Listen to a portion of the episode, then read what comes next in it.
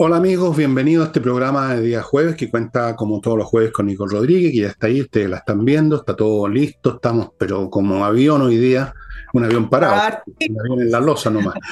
Y antes de entrar en materia les voy a recordar unas cuestiones. Una, eh, hoy día, jueves, en la noche, hay flamenco en la Casa del Jamón, recuérdenlo. Si todavía no han llamado para reservar mesa y les tinca, si no, no, por supuesto. Llamen ahora, reserven mesa para que estén súper cómodos comiendo, bebiendo y escuchando y viendo el espectáculo ahí encima de ustedes prácticamente.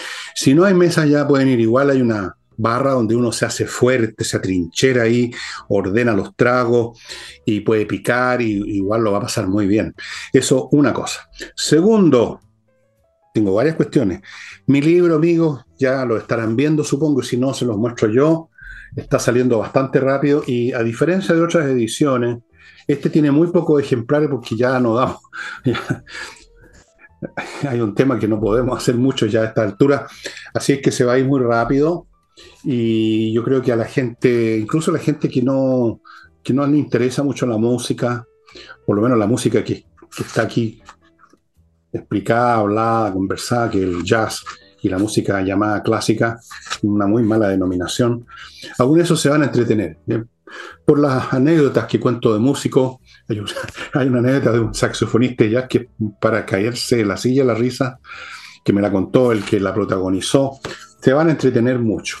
Momentos musicales en yo menor. Y tercera cosa, estuve en contacto con la Unión de Amigos Los Animales y me contaron que bastantes personas eh, sensibilizadas por lo que yo digo acá en el programa han iniciado el proceso y han pedido las solicitudes, pero hasta ahí llegaron. Las solicitudes se fueron pedidas, pero no fueron de vuelta, no llegaron de vuelta para realmente convertirse en socios. Y yo les digo, está bien, de repente uno se olvida las cosas, las deja medias, pero ¿saben cuál es el efecto? Es triste para la gente que está ahí, que se está machucando hace años para mantener estos animales que se les dé esta esperanza que vienen más socios que van a ayudar a mantener y luego desaparecen. Mire, si no están realmente convencidos, no hagan la parada de pedir la solicitud, simplemente olvídense del asunto. Si están realmente sensibilizados, háganse socios o por último, si no quieren hacerse socios, manden una vez que sea plata o lleven una bolsa con comida, pero no hagan esto de pedir solicitud, cosa que ustedes sientan que están haciendo algo y en realidad no están haciendo nada. Esto hay que completarlo. Perdonen que sea tan derecho, derecho para decir las cosas, pero es así. Y, ¿qué más? Nada más, por ahora. Eh, te tengo una buena noticia, Nicole. ¿Cuál? Me, gustan las buenas noticias, igual que el presidente. No me digas. Bueno, amigo, te pongo en el contexto. Te pongo en el contexto como, como dicen los ciútiles. Te voy a poner en el contexto, en el marco, es la otra. Todos saben, amigos, que las grandes empresas, cadenas de televisión chilenas, no sé los detalles, pero todas, o prácticamente todas, tienen problema económico hace mucho tiempo, porque es una industria que, por diversas razones que alguna vez las hemos conversado acá con Nicole o, o las he dicho yo solo, es una industria que se está haciendo un poco obsoleta, su tamaño por lo menos. Y Televisión Nacional está en una situación financiera espantosa, hace tiempo que pierde y pierde plata. En el primer semestre de este año perdió la bonita suma de 2.392 millones de pesos, así, así, tac, seis meses. Eh, estaba con un amigo calculando, haciendo unos numeritos, calculamos que el, Televisión Nacional pierde más de 8 mil pesos por minuto. Cada minuto que pasa se le van 8 mil pesos, o sea, se nos van a nosotros, porque finalmente los vuelven a, financiar. Ya, ahora dirán ustedes, ¿cuál es la buena noticia? A ver, Nicole, ¿cuál es la buena noticia? Dila tú, si sabéis cuál es. bueno, hoy, hoy supimos porque eh, el presidente Boric, el gobierno, retomó la agenda, ¿ves? Que salieron entre comillas, voy a poner acá, triunfadores del 17 de diciembre. Entonces, eh, retomó la agenda y hoy día su gran anuncio fue em, uno de los últimos nombramientos directos del presidente de la República. Y es nada más ni nada menos que el ex ministro de Defensa, ex secretario general de Gobierno, ministro del Interior, Francisco Vidal. Es decir, un currículum de un político profesional. Se te olvidó un ¿Ah? Ex profesor de historia de colegio. muy importante. Sí. Partamos porque ex profesor de historia de colegio y luego le complementamos con el currículum político que eh, es profesional, digamos, de, la política. Te doy otro, ex director del Banco de Estado también, por eh, bastantes años. Entonces, el, presidente Boris lo nombra presidente del directorio de televisión nacional. Y hagamos el contexto, tú partiste hablando del contexto en el cual lo nombra. Les recuerdo que Francisco Vidal fue vocero de la campaña del En Contra junto a la alcaldesa Leitao y por supuesto que salió la oposición, no solo la oposición, ¿ah? sino que también la gente en eh, algunas redes sociales, en eh, algunos comentarios de portales de noticias, en la radio, por ejemplo, escuchaba los comentarios y hablaban de el premio que se le había otorgado por haber sido tan activo en la campaña. En la campaña. Yo acá voy a poner un punto. Esto no es un premio. ¿Cómo se le ocurre? Esto se llama financiamiento de campañas políticas con cargo a puestos del Estado. No es un premio, no tiremos frases a la ligera, esto se llama compromisos de Estado a costa de que alguien participe en una campaña y luego se le entrega este puesto que significa asegurarse, bajaron los sueldos del directorio TVN, pero a lo mismo, aunque fueran 500 mil, son en promedio 2 millones de pesos, según las sesiones que participen, 2 millones de pesos mensuales. Eh, por ahí tienen alguna otra regalía, etcétera. Si fueran dos, si fueran uno, si fueran 500, si fueran cinco, bueno, sería un escándalo cinco, pero el punto es que se le está dando un lugar estratégico y se le está dando un puesto de trabajo solo tres días después. Qué burdo todo, ¿no? Solo tres días después de haber sido uno de los voceros y una de las personas más activas en la campaña de la En Contra.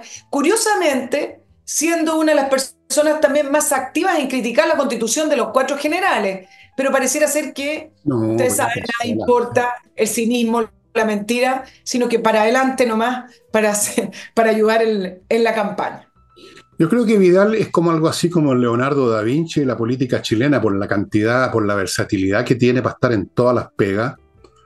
Eh, extraordinario. Ahora, su, el hecho de que fue profesor de historia de colegio, precisamente lo que el Televisión Nacional estaba necesitando para salir del agujero.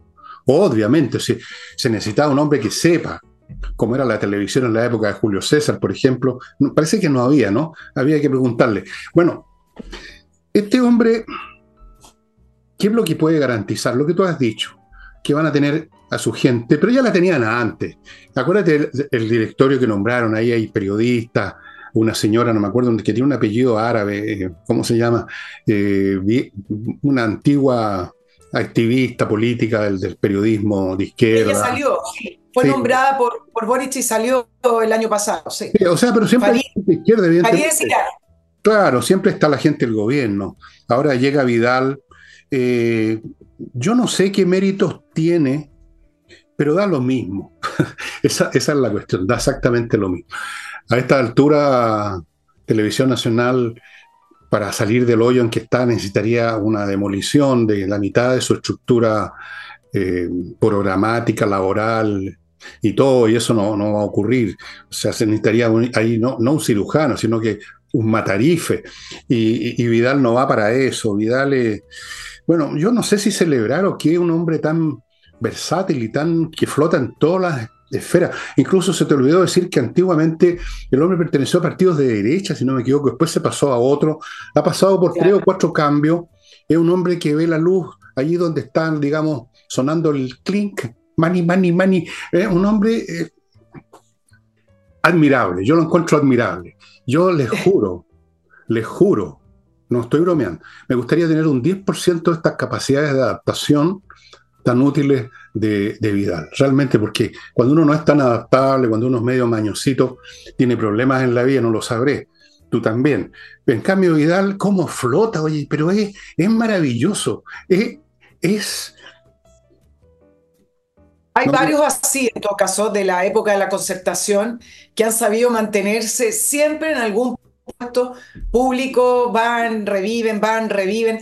Pero mira, el tema con el haber nombrado Francisco Vidal tres días después de, del plebiscito es bastante burdo, pero del punto de vista de, de la manejo de la agenda, lo que hace además es levantar el tema de las pérdidas de las empresas públicas. Ahora, cuando hablamos de pérdida de las empresas públicas, significa que nos cuestan plata, es decir, plata de sus impuestos, de todos nosotros, terminan yendo a pagar las pérdidas de estas empresas. Entonces mantenemos un muerto todo el tiempo, en AMI otro.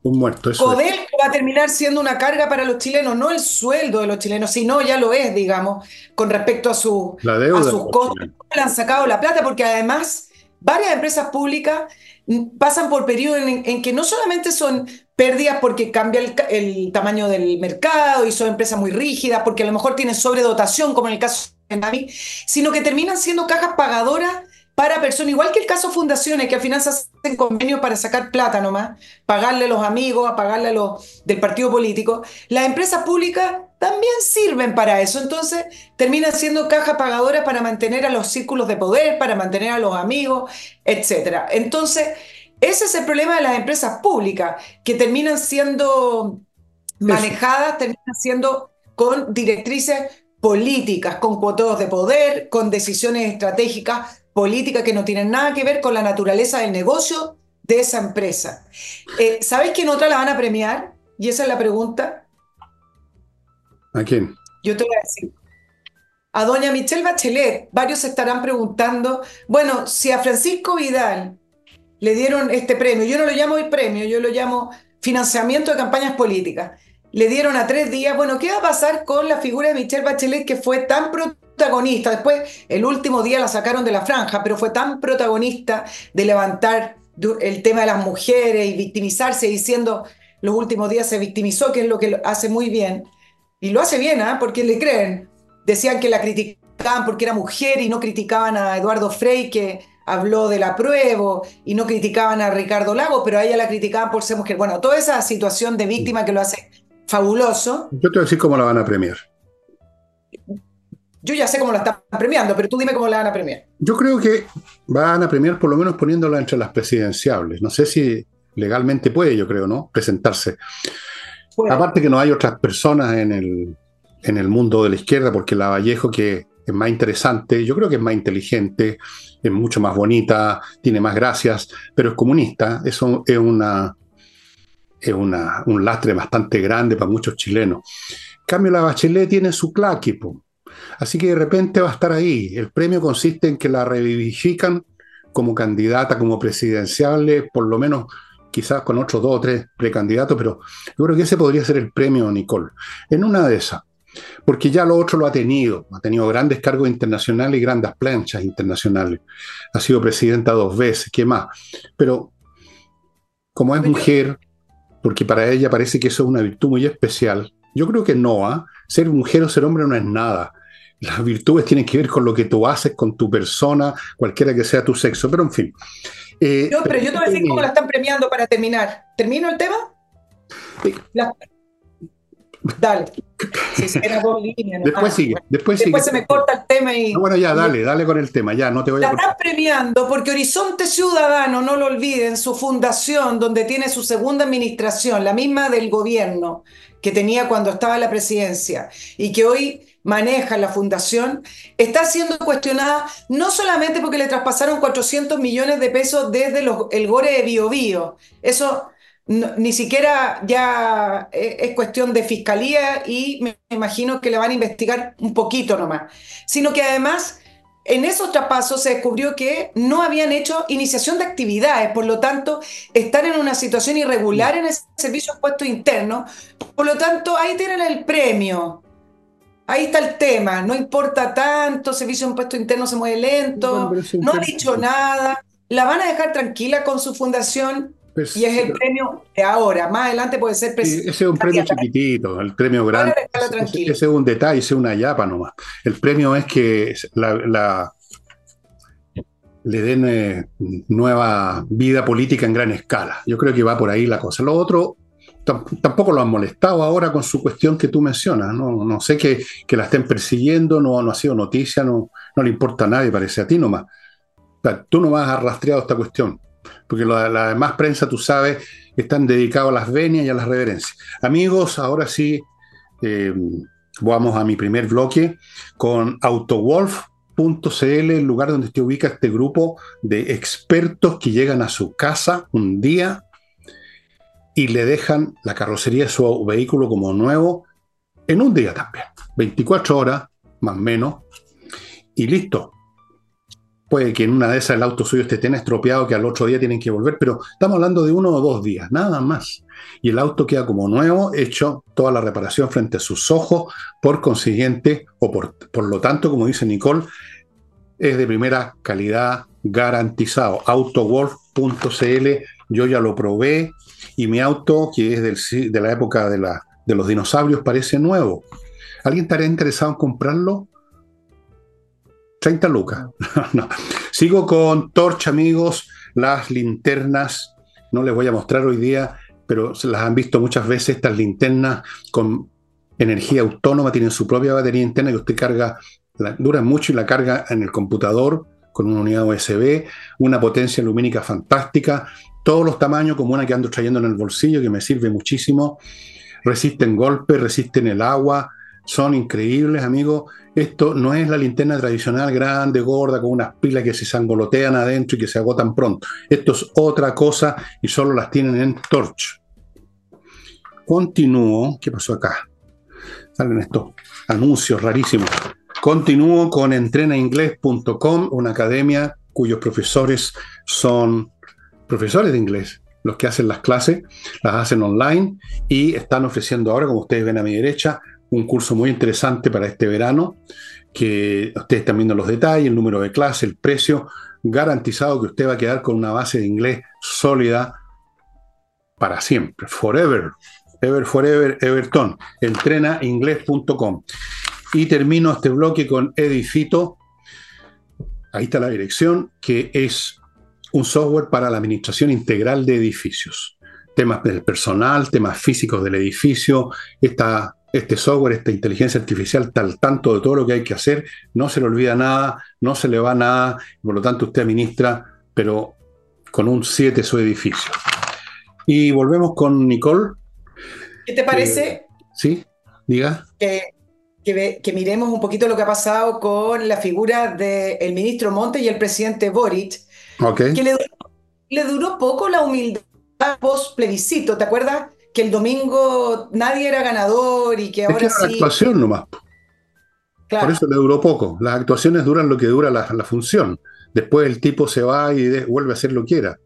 Eso. E, exacto. Y de hecho, en, una entrevista que dio a varios medios, habló, ni se, dijo ni celebración ni arrogancia, pelota al piso, humildad y trabajo. Bueno, le duró dos días porque el presidente Boric cree que, eh, que, tiene un, un mandato de victoria y por lo tanto, ahora cuando le preguntan sobre el cambio de gabinete, eh, levanta la voz y dice que por supuesto que él apoya a Montes eh, y a, su asesor Crispi, dice que Montes sigue trabajando por sacar esas 260 mil viviendas a paso firme. ¿Has visto que el gobierno cuando habla o cuando también... Eh, hacen conferencias, dicen, seguimos trabajando, y uno pregunta, ya qué rico, pero ¿en qué?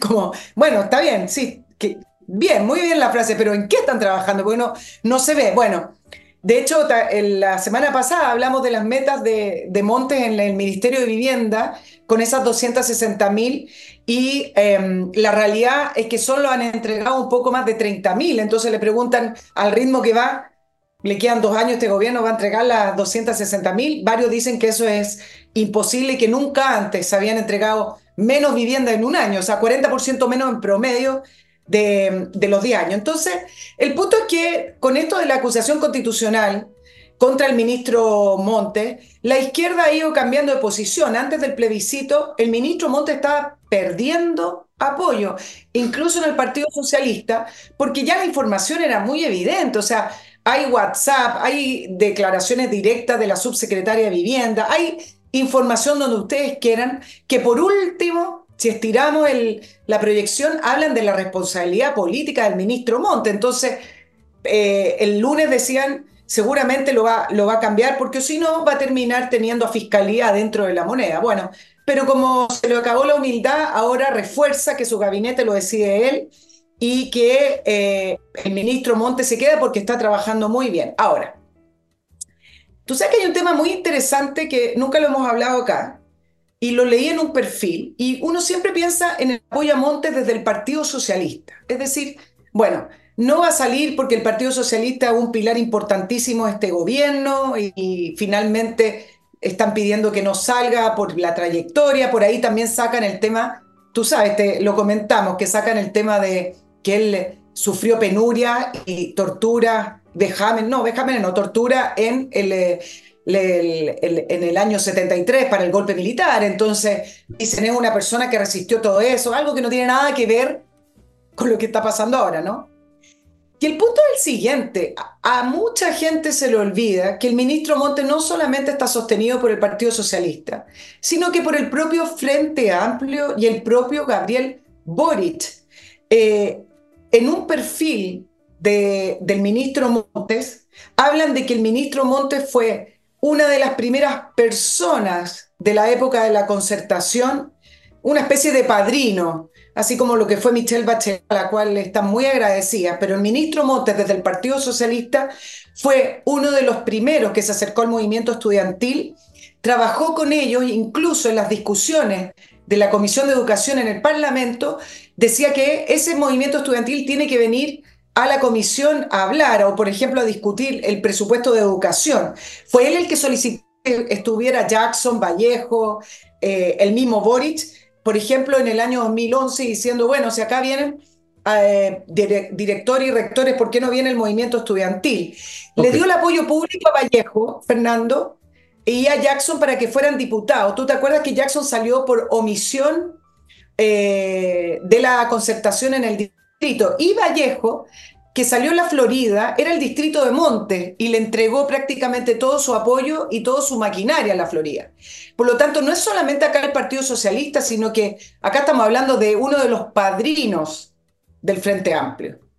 Bueno, por los datos que tú das, parece entonces que el deterioro cognitivo de Monte viene de mucho antes, porque esto de estar invitando a colegiales que probablemente no tienen ni siquiera bien lavado su ropa interior, a hablar de temas educacionales, en esa época para darse un aire de un hombre renovado que se conecta con las nuevas generaciones y todo ese discurso absolutamente imbécil, porque las nuevas generaciones son nuevas, no tienen idea de dónde están parados, no hay ninguna razón para hacerse el príncipe con ellos, invitándolos, pero una persona de mediana hace ese tipo de ese tipo de enganche de las cosas, no sin pensar bien qué significan realmente, sino que es la onda. La onda es que hay que apoyar a los jóvenes, eh, son el futuro de Chile. Todas esas frases hechas les funcionan como pensamientos valederos y actúan en consecuencia. Y a propósito de eso, te quiero recordar, Nicole, que tú mismo me planteaste antes que hiciéramos este programa, eh, me, me hiciste notar que hay otra frase y otro concepto que se puso, que se está poniendo de moda eh, en, el mundo de la izquierda y es eso del sentido común. Nos podríamos echarle una miradita a eso del sentido común. Cosa que parece ser que ya lo están perdiendo con esto que tú dices, que se volvieron a, se volvieron a, entusiasmar, ¿no? Se pegaron un jale, ¿ah? Se pegaron un jale con el, domingo. Pero lo que jalaron no era cocaína, era yeso. Se están equivocando con lo que jalaron. Y vamos a ver cuánto les dura. Eh, saco a relucir esto del sentido común porque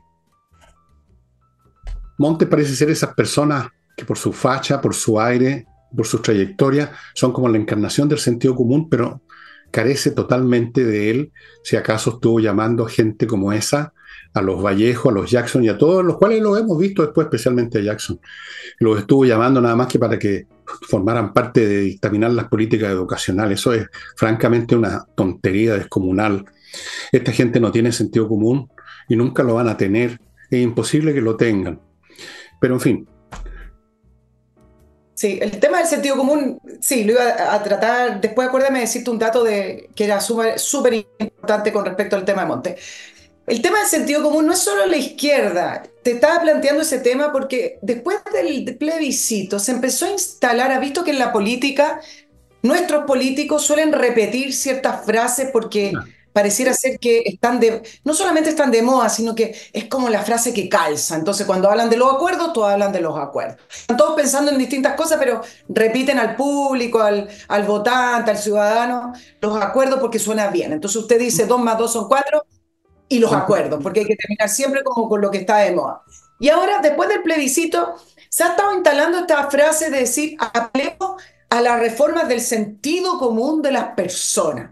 No solamente de la izquierda, sino que también, por ejemplo, la secretaria general de la UDI, María José Hoffman, dice que hay que empezar a conectar o volvamos a conectar con el sentido común de las personas. Y de ahí lo repitió Diego Ibáñez de Convergencia Social, el presidente del partido político del presidente Boric.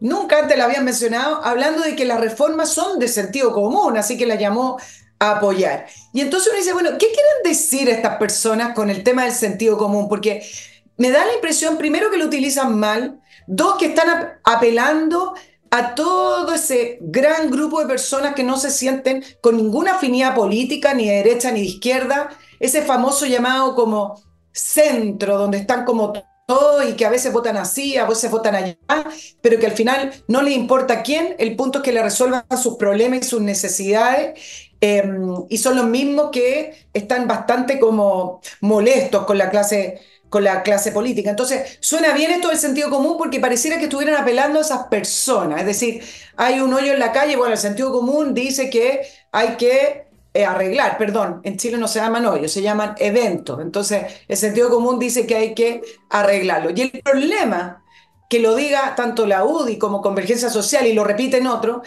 es que el problema no tiene que ver con detectar Em, la crisis o detectar la falla o detectar dónde hay que arreglar. El problema son las soluciones, porque desde la UDI para ellos el sentido común dice solucionarlo de cierta manera y para la izquierda, que sigue una una ideología que son bastante menos flexibles, solucionar aquel, aquella crisis o aquel problema es de otra manera. Entonces, yo no sé, lo utilizan y suena bien porque pareciera que están conectando con la gente y yo creo que hablar así significa que están súper desconectados de las personas.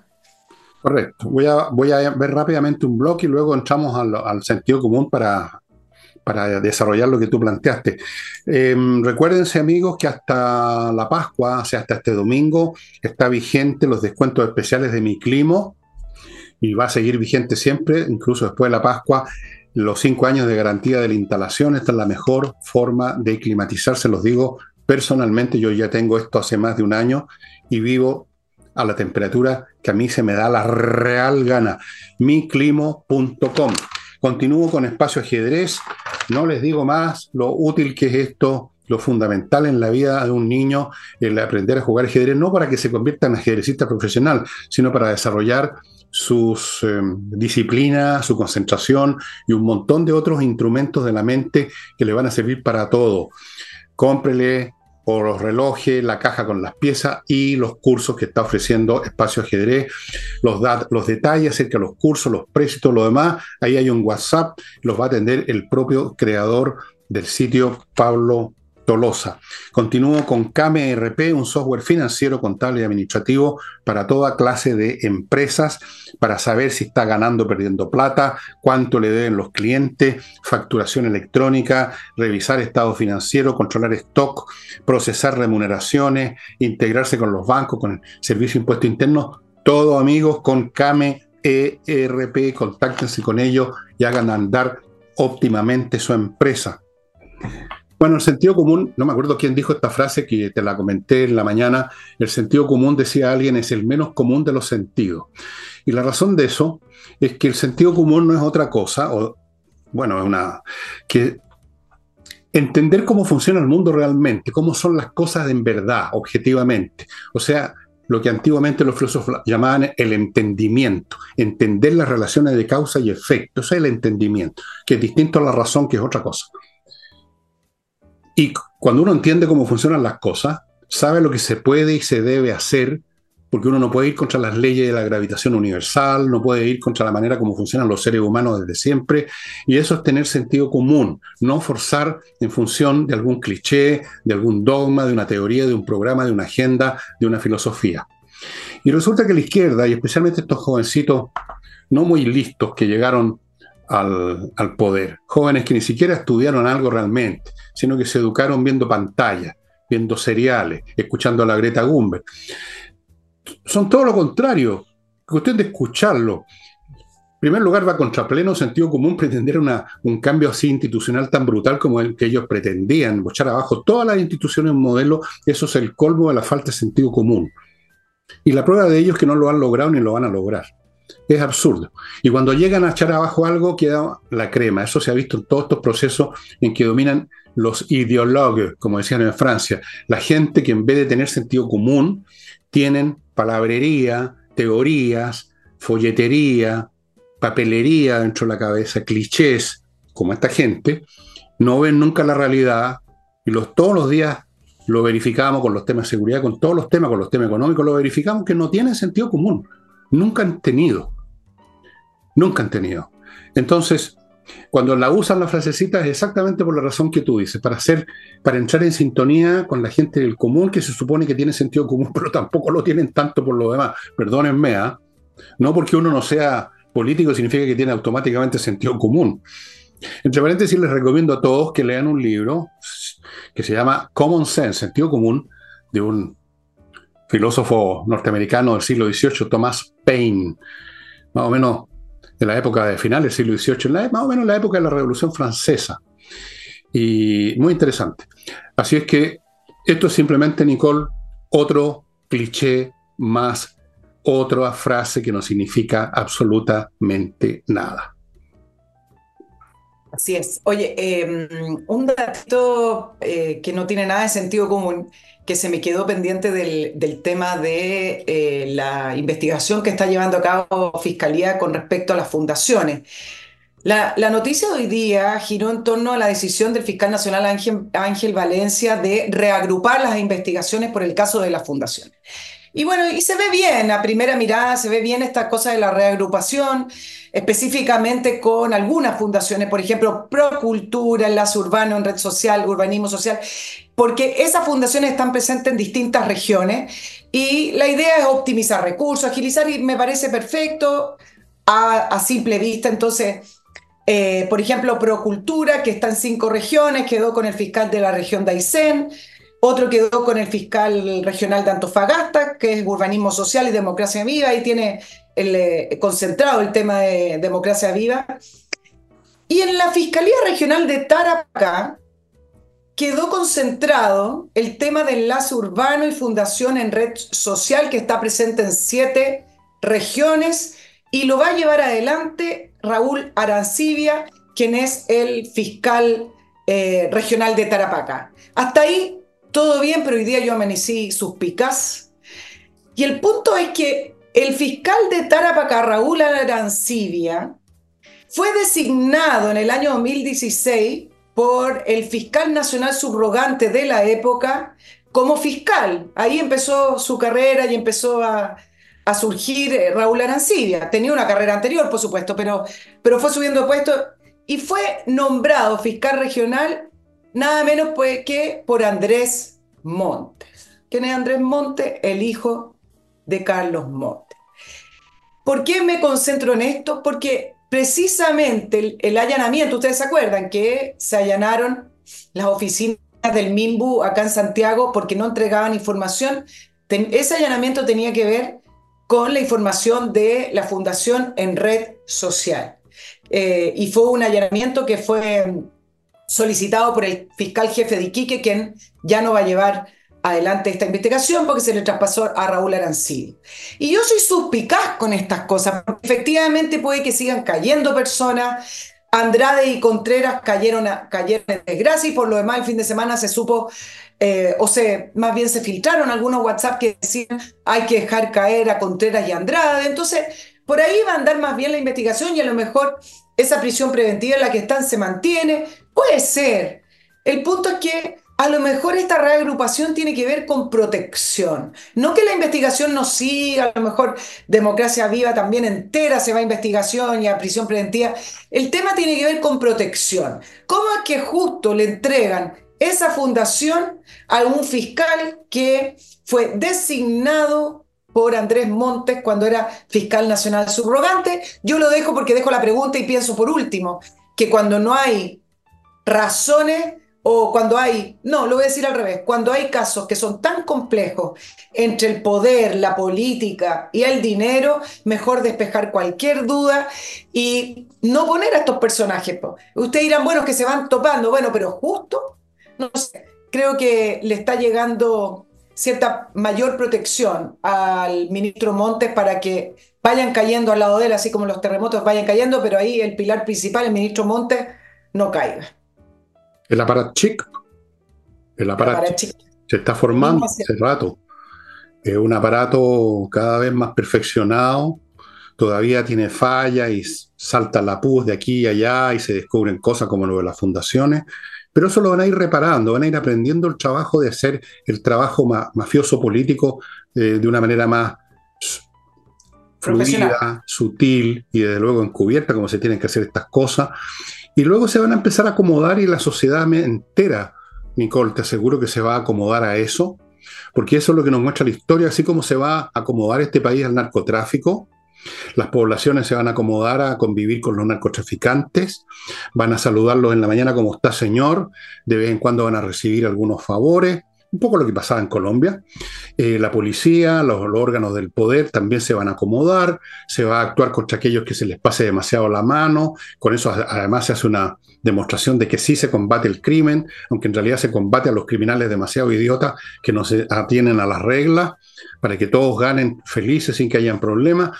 Eso es lo que va a ocurrir, eso es lo que está ocurriendo, y, y no tiene nada de extraordinario y esto, esto no lo va a parar nadie, no veo ninguna fuerza extra, ninguna institución, ningún grupo, ningún movimiento, ningún líder que vaya a cambiar esto.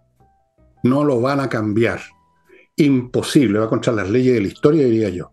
De hecho, si ustedes no me lo creen, yo el sábado voy a examinar el tema, por ejemplo, la drogadicción de Frentón y voy a explicar, creo, por qué es una guerra que no tiene fin. Es una guerra que no tiene fin porque en realidad no se le quiere hacer la guerra. Los mismos que, hablan de hacerle la guerra están metidos hasta el cogote en el negocio. O tienen miedo del negocio.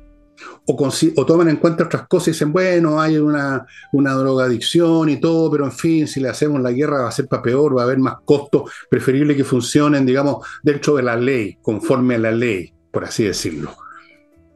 Así funciona la mafia en Estados Unidos, así fue como se adaptó la mafia norteamericana. ¿Quién creen ustedes que fundaron todos estos jueguitos de Nevada y de, ¿cómo se llama esa otra parte donde hay estas cosas? Vegas. ¿Ah? Las Vegas. Las Vegas. ¿De dónde creen ustedes que salió la plata? ¿De dónde creen, quiénes creen ustedes que fundaron los casinos? Se convirtieron en instituciones y también siguen ligadas, por supuesto, a otras operaciones comerciales. Eso es lo que está pasando en Chile, lo estamos viendo. Lo estamos viendo pasar en nuestro país, estimados amigos. Entonces, eso que mencionas tú es un detalle dentro de esta máquina que se está formando. Un detalle. Y yo me pregunto si hay un cambio de gobierno en dos años más total, si llega, pongamos, no sé, la señora Matei, a el caso algún otro, al poder, e incluso el Congreso sacan a patadas a, a gran parte de los izquierdistas, llegan unos... Yo no creo que va a cambiar demasiado no creo que haya cambiar demasiado, fíjate tú, porque la fuerza del dinero, el dinero, Nicole, como tú lo sabes, es, una, es más poderosa que la gravitación universal. Y ahí donde hay plata, donde hay conveniencia y por otro lado hay peligro, oro o plomo, como dicen. Bueno, yo, yo mismo, si me dicen oro o plomo, digo, bueno, oro, pues así no, no, no. Esa es la realidad. En eso estamos. Esto es un pequeño elemento una anécdota dentro de este, esta reconstrucción del Estado chileno que antes era provinciano, casi rural, alejado de todas estas máquinas mundiales. Nos estamos integrando plenamente a eso. Fíjate tú. y dentro de eso bueno, la gente lo ve de maneras distorsionadas, hablan del globalismo por un lado, hablan de aquí, hablan de Soros que mete por acá. Todas esas cosas también forman parte de esta máquina planetaria que se está formando y que tiene su eco en Chile, a su manera, como la ha tenido, como la está teniendo en Estados Unidos, como la está teniendo en todas partes, que se manifiesta de las maneras más nueva, novedosas en cierto sentido y al mismo tiempo anticuadas porque las hemos visto en toda la historia humana la misma cosa. Pero en fin, dejémoslo ahí, continuemos con Nicole, que tiene otros temas seguro ahí. Tenemos varios, sí, vamos con otro. Hoy día eh, no solamente se reflotó el tema de los indultados, esos 13 indultados, esos 13 delincuentes indultados por el eh, presidente Boric hace prácticamente un año, sino que además, el, em, además del tema de Luis Castillo, se reflotó el tema de las pensiones de gracia otorgadas por este gobierno a propósito de ese mal llamado estallido social del, del año 2019. Hoy supimos que Juan Francisco Villalobos, prófugo de la justicia, eh, y que durante el año pasado se emitió una orden de detención por delito de estafa. Tiene varios otros delitos, ¿ah? pero estoy nombrando el último. Una orden que se emitió en junio del año 2022. Bueno, tres meses después, es decir, en septiembre del año 2022, se firmó un decreto firmado por Carolina Toá y Mario Marcel que se le otorgaba pensión de gracia como persona afectada en el contexto de manifestaciones del año 2019. Em, ¿En qué se basó ese decreto? Se basa también en el informe de la Comisión Asesora Presidencial, que no entregó ni justificación y que no se sabe del acta porque no hay información de aquello, pero sí sabemos que el Instituto Nacional de Derechos Humanos presentó una querella por supuestas eh, agresiones a Villalobos o vejámenes a Villalobos y que la querella quedó ahí sin ningún eh, culpable. Bueno, Villalobos ha recibido prácticamente casi 6 millones de pesos, 5 millones 699 mil. Y resulta que como sale este tema recién ahí, se empiezan a activar las alertas y decir, perdón, no solamente estamos hablando de que el presidente Boric indultó a delincuentes, sino que además hay una serie y un grupo de personas, estamos hablando de 270 personas, que este presidente y este gobierno y su comisión asesora decidieron entregarles pensiones de gracia por todo lo que vivieron durante el estallido del año 2019. Y entre ellos hay un 40%, es decir, no, 40 personas con antecedentes penales. Em, preguntan, oye, si se revoca, se anula, se revierte. No, porque no existe el mecanismo. Entonces, ¿qué respondieron desde la Subsecretaría del Interior? Estas son las cosas de sentido común. Hablemos de sentido común. Es decir, un delincuente que además de una manera muy anormal es beneficiado con pensiones de gracia que se pagan con los impuestos de todos nosotros, no se le puede revocar el beneficio porque no está alineada la ley con respecto a si es o no delincuente porque partamos de la base de que es una anomalía darle pensiones de gracia a un delincuente. Pero el punto es que vamos a estudiar, dice, modificar la ley para tener la posibilidad de revocar el beneficio si cometen delitos. En la Parat Hablemos de común, ¿te parece? En la Parat Si, ¿Quiénes están en el poder? Gente de la Parat una banda, Alibaba, o sea, lo que son. Eh, ¿Qué más se puede decir? ¿Qué más, ¿Qué más falta que hagan para demostrar lo que son? Los criterios que tienen. Es muy impresionante. Pero fíjate que aún más impresionante es la pasividad con que la gente acepta esta cuestión. Que es un fenómeno universal, dicho sea de paso. La pasividad con que la gente acepta que se los, los basureen. En este momento, permítanme hacer un salto geográfico, en Rusia eh, han muerto ya 330, 340 mil soldados en la guerra ucraniana, de los cuales más de la mitad son jóvenes que los llevaron poco, yo he visto los videos, los llevaron poco menos que a la fuerza los buses, que los llevaron al cuartel, les pasaron unos uniformes roñosos, unos rifles oxidados, los mandaron al frente y ya los liquidaron a todos. Y ahí están los rusos aceptando eso como lo han aceptado toda su vida. Toda su vida. Ahí están los miles de millones de chinos aceptando que el Partido Comunista les ponga la pata en la cabeza todos los putos días, que los vigila hasta cómo se sientan en el water, porque los castigan, Vayan ustedes a reclamar. Si llegan un día a reclamar, les tiran los tanques encima como en la Plaza Tiananmen. Entonces, que en Chile se indulte a delincuentes y se les premie con una, con, una pensión vitalicia, que ya es, absolutamente surrealista, ahí está. ¿Y cuál ha sido la reacción? Cero. O sea, algunos reclaman, tú reclamas, yo reclamo, algunos políticos de repente reclaman, pero eso, eso no significa nada. Las cosas se siguen haciendo y se van a seguir haciendo porque, como te digo, este es un proceso absolutamente imparable en muchos sentidos.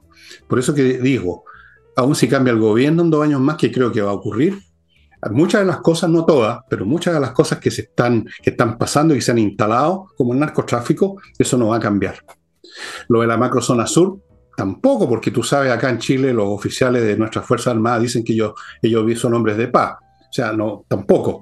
Eh, ¿Te acuerdas de ese general, no me acuerdo si era general o qué, que dijo en un momento en que se le ya no aguantó más y dijo, esos señores que se les dan de combatiente, ¿por qué no nos vienen a enfrentar a nosotros en vez de dispararle a los civiles? Se acabó la carrera de ese señor, pues. Bueno, claro. se acabó. No se supo más de él. Amigo, no sé si está todavía, si lo echaron, si no lo echaron, nunca más ascendió, nunca más se supo de él, desapareció el mapa. Si estoy equivocado. No, él salió, ¿Ah? No, no está equivocado. Él salió cuando hubo el cambio del alto mando que se renueva todos los años. Y él Bueno, ahí está.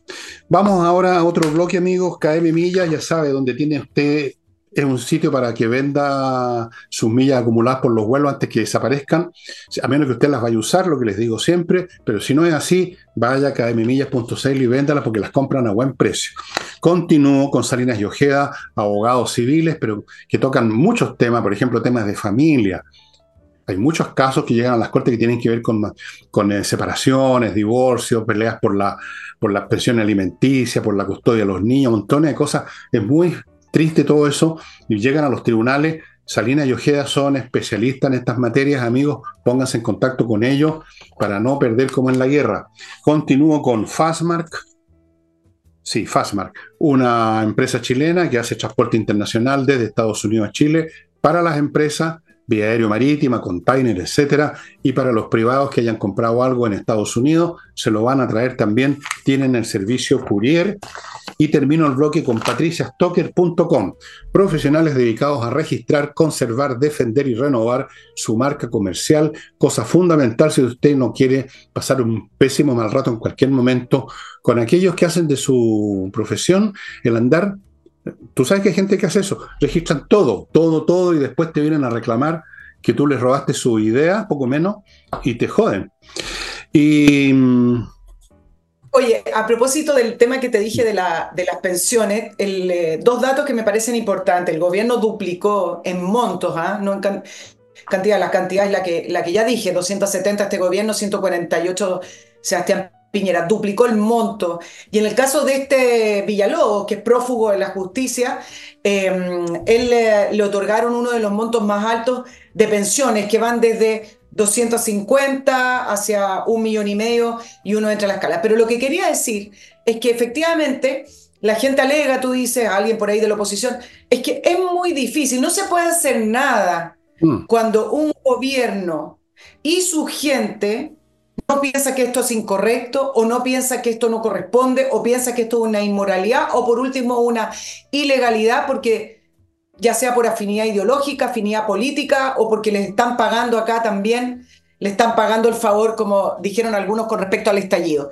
Y en esta línea es que creo que nadie habla acá del Instituto Nacional de Derechos Humanos, porque el Instituto Nacional de Derechos Humanos es una de las instituciones que tiene que acreditar o hacer un listado, por ejemplo, con las personas que pueden postular a este beneficio. Entonces acá la pregunta es, uno, ¿cuáles son los nexos del Instituto Nacional de Derecho Humano con estas personas que tienen un largo prontuario? ¿Y por qué a esta altura, cuando sabemos cómo funciona, no se hace, primero, una modificación del Instituto Nacional de Derecho Humano o dos, yo sé lo que me va a decir, que plantear lo que tengo que plantear. el, Instituto Nacional de Derechos Humanos no es garante de nada en Chile.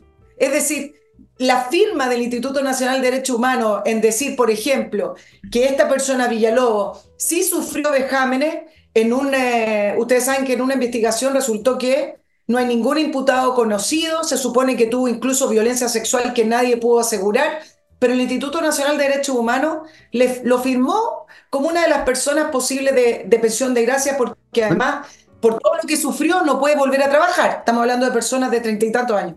¿Por qué es garante? Bueno, es garante entonces. Es una continuidad de, partidos políticos de izquierda. no, son garantes. No, pues son garantes, pues, son garantes de eso. Pues. ¿Cómo que no son garantes?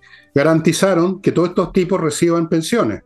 Garantizan que aquellos que ellos llaman luchadores eh, sean, sean premiados, sean indultados, reciban plata, inicien proceso. Garantizan, son, no son los derechos humanos, son los derechos de los revolucionarios, los derechos de los delincuentes. Los garantizan, ¿cómo que no? Y eso es lo que están garantizando. Lo que no garantizan es los derechos de los ciudadanos comunes y corrientes.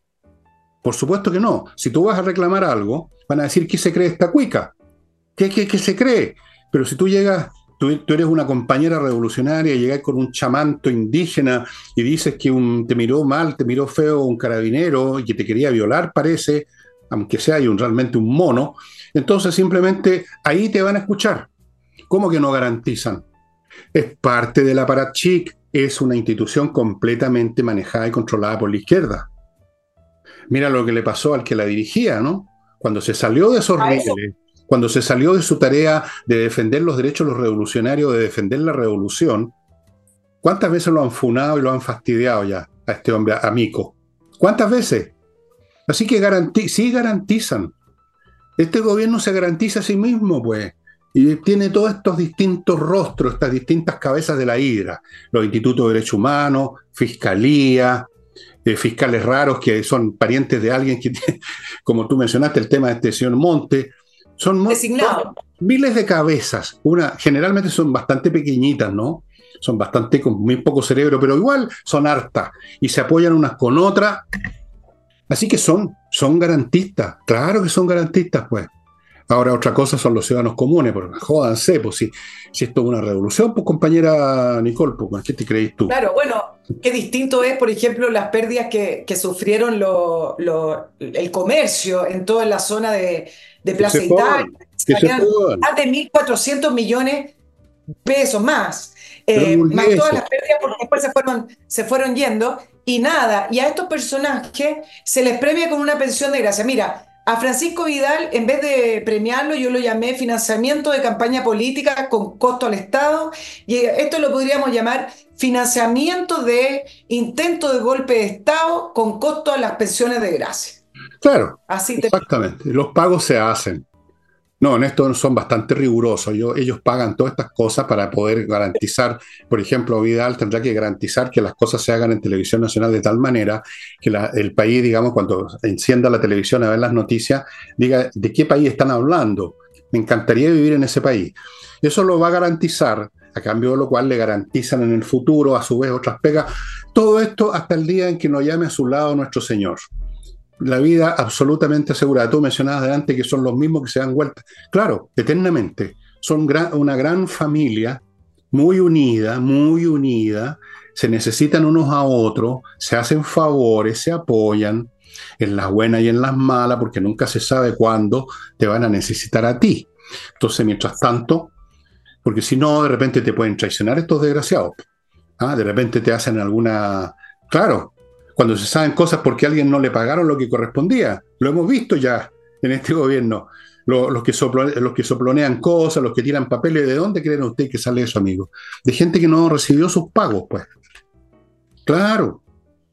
Por eso nosotros somos tan críticos del gobierno con Nicole, porque no hemos recibido nuestros pagos, ¿no es cierto?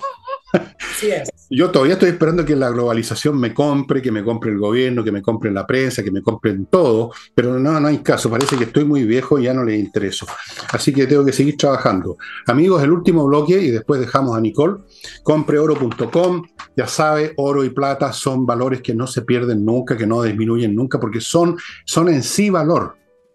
An son valor an en sí mismo compreoro.com, oro en lingote, oro en moneda, como estas que estén viendo, supongo que las están viendo acá a mi derecha.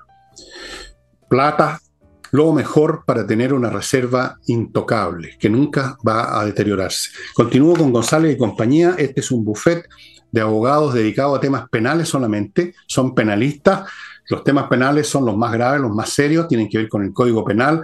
Ahí usted puede perder la libertad si pierde el caso. Póngase en manos de los mejores y los mejores son González y compañía.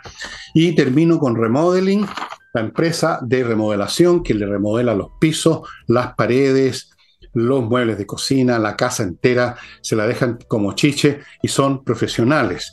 Y ya que hablamos de profesionales, no olviden que si quiere vender la casa, ya sea que la remodeló o no, Hey es el corredor que está todavía vendiendo a pesar de todo, por sus métodos, porque trabajan como enanos, en fin.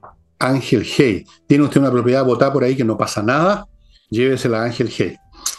Madame, ZW definir. 30 segundos, en 30 segundos sin equivocarse. 5 minutos. 5 minutos. Eh, vámonos un poquito afuera porque están ocurriendo cosas. Eh, y está ocurriendo una situación en el Mar Rojo que es tremendamente importante para proyectar lo que viene en el año 2024. Mm. Todo este tiempo, desde el 7 de octubre, que jamás ah, atacó a Israel y mató a 1.200 personas civiles, eh, principalmente, y que secuestró a 239, todavía 130 bajo em, eh, de rehenes en, bajo el mando de Hamas que el mundo no, no presiona para que los libere. Bueno, viene toda la presión sobre Israel, producto del ataque que eh, está realizando en la franja de Gaza para poder, uno, liberar a esas 130 personas, 129 creo que son específicamente, y a la vez para poder asegurar su territorio. Acuérdense que jamás entró a territorio israelí. Bueno, el punto es que uno ve que en general, desde la ONU, desde los medios de comunicación y desde varios países también, principalmente también de países árabes, viene la presión a Israel para que no haga esa, esa ofensiva militar, eh, que llegue un alto, una, a una tregua, un alto fuego, pero que no lo haga. Bueno, ¿por qué? Por muchas razones, lo hemos explicado acá varias veces. Uno, hay un componente de antisemitismo, dos, un componente em, de estar en contra de Estados Unidos.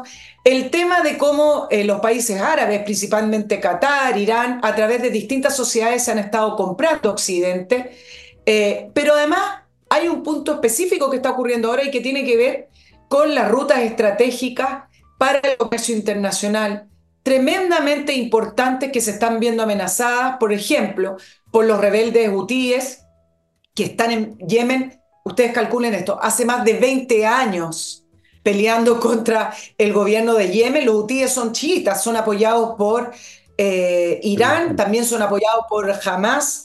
Em, y resulta que lleva muchas semanas lanzando drones, cohetes, misiles a barcos comerciales en el Mar Rojo.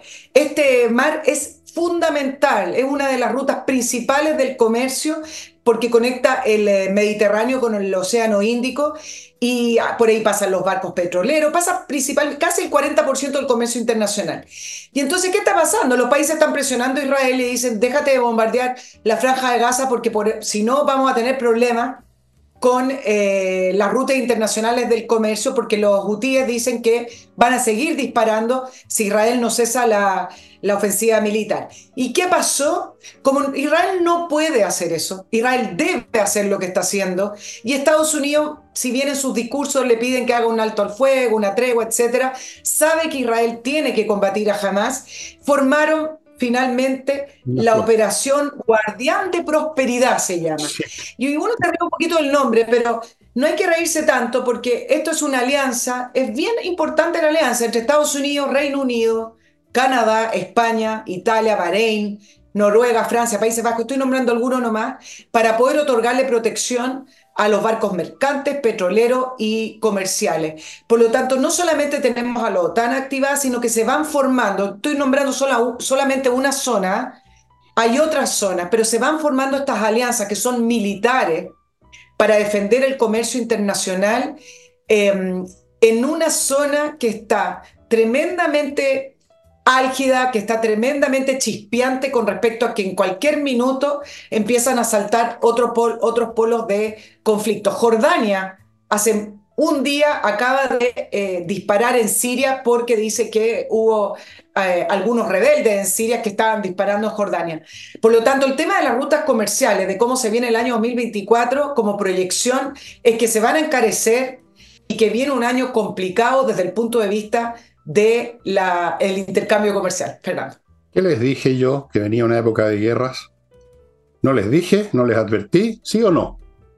Sí, les advertí. Y voy a decirte lo que va a suceder con esa flota de protección del comercio y la cacha de la espada.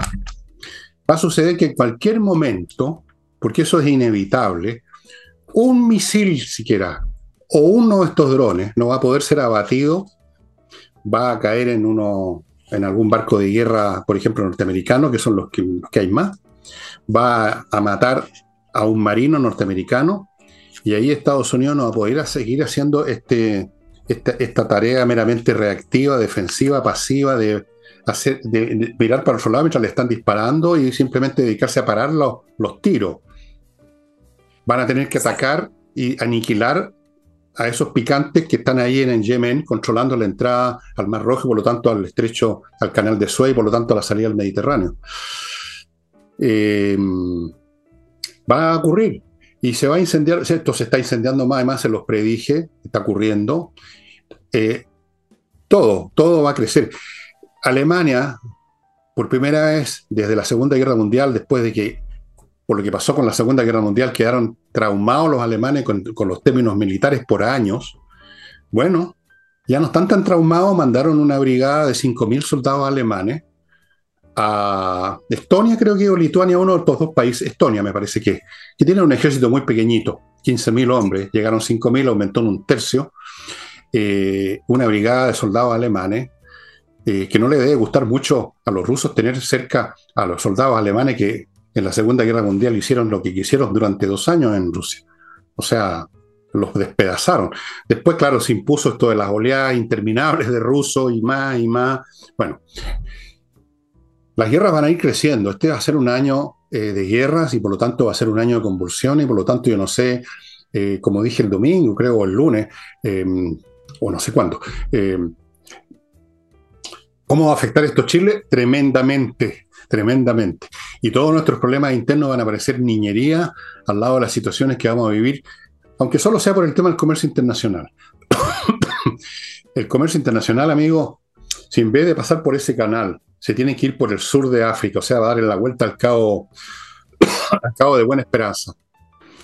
Eh, bueno, miren un mapa. Se hace infinitamente más largo el viaje, infinitamente más caro, todo sube, va a ser un desastre. Y eso solamente si hay ese efecto, pero van a haber otros más, porque el asunto se está calentando día a día en la zona del Indo-Pacífico, entre China, Estados Unidos y Taiwán, y entre China, Filipinas y Estados Unidos. Y ahí se está formando, se formó ya otra alianza militar no me acuerdo el nombre, tiene, son como cuatro países que están ahí. ¿Ah? La alianza que la formó Donald Trump, sí, así Vamos a una época de guerras, estimados amigos, como ha ocurrido en otros periodos históricos de la humanidad, cuando se rompe un orden mundial, viene un largo periodo de guerra hasta que se forma otro orden mundial. Vamos a tener que mamarnos esa.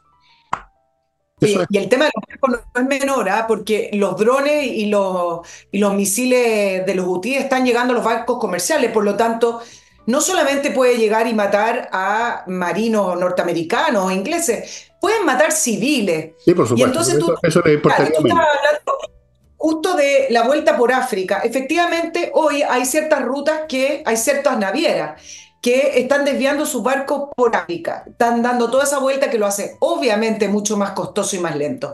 El punto, mira, estas cosas son prácticas, el punto es que los barcos que se utilizan para ir eh, para cruzar el, Mar Rojo, es decir, eh, después pasar por el canal de Suez, son barcos que eh, son más pequeños, son más ágiles. Y resulta que para poder dar toda esa vuelta por África necesitan otro tipo de barcos que puedan mantener esa trayectoria que es más larga. Es como los aviones. Hay aviones que pueden cruzar, son transatlánticos, que pueden cruzar continentes y otros que son... Entonces dicen, nos empieza a cambiar la logística. Entonces eso es muy complicado. y el punto es que los hutíes dicen que no van a parar. Por lo tanto, el, tema es que por lo tanto, tarde o temprano les van a, les van a, es muy probable que les den un martillazo feroz, porque al final de cuentas eh, son, en el lado de los otros actores o players de la escena del Medio Oriente, los hutis son bien picantes, pues son. Aunque sabes que una cosa importante, y aquí termino el programa, uno de los factores de fondo de lo difícil que está haciendo controlar las cosas es que ya hasta los más pequeños han disminuido las distancias con los grandes en términos de armamento. Sí, un poco lo que pasó en el siglo XIX cuando los imperios coloniales se empezaron a enfrentar no a unos aborígenes con arco y flecha, sino que armados también con rifles de repetición. Las cosas cambian completamente. Miren ustedes cómo está guapeando Norcorea ahora. ¿Por qué? Porque tienen misiles capaces de llegar a Estados Unidos y desarrollaron bombas nucleares. Entonces, en ese cuadro donde hasta potencias medias pueden hacer un daño intolerable a las grandes naciones, el cuadro de las relaciones internacionales cambia completamente, ya por eso solo, ese solo factor, estimado amigo. Bueno, hemos terminado el programa, nos pasamos un poquito, pero en fin, eh, contaremos con Nicole, supongo. Eh, sí, pues, contaremos con ella el martes y el jueves de la próxima semana cuando llegue la época de las vacaciones ya no contaremos con ella, no contarán conmigo, no contarán con nadie, a lo mejor no vamos a contar con nada en este país ya, tal como van las cosas. bueno amigos, muchas gracias por, eh, por su atención y no olviden que hoy en la noche hay flamenco en la Casa del Jamón y no olviden mis libros y no olviden a la Unión de Amigos de los Animales. Sería ah, todo. ¿Mm? No, no olviden también, me preguntan por mi canal. El, canal es la entrevista de Nicole Rodríguez. Me Eso, no se pierdan las entrevistas de Nicole. Si a ustedes les gusta el trabajo de ella, vayan a su canal y apóyenla además, porque no, no, no sigan pensando que todo es el gratini. Por favor, ¿hasta cuánto? Ya, chao, chao. Chao, chao.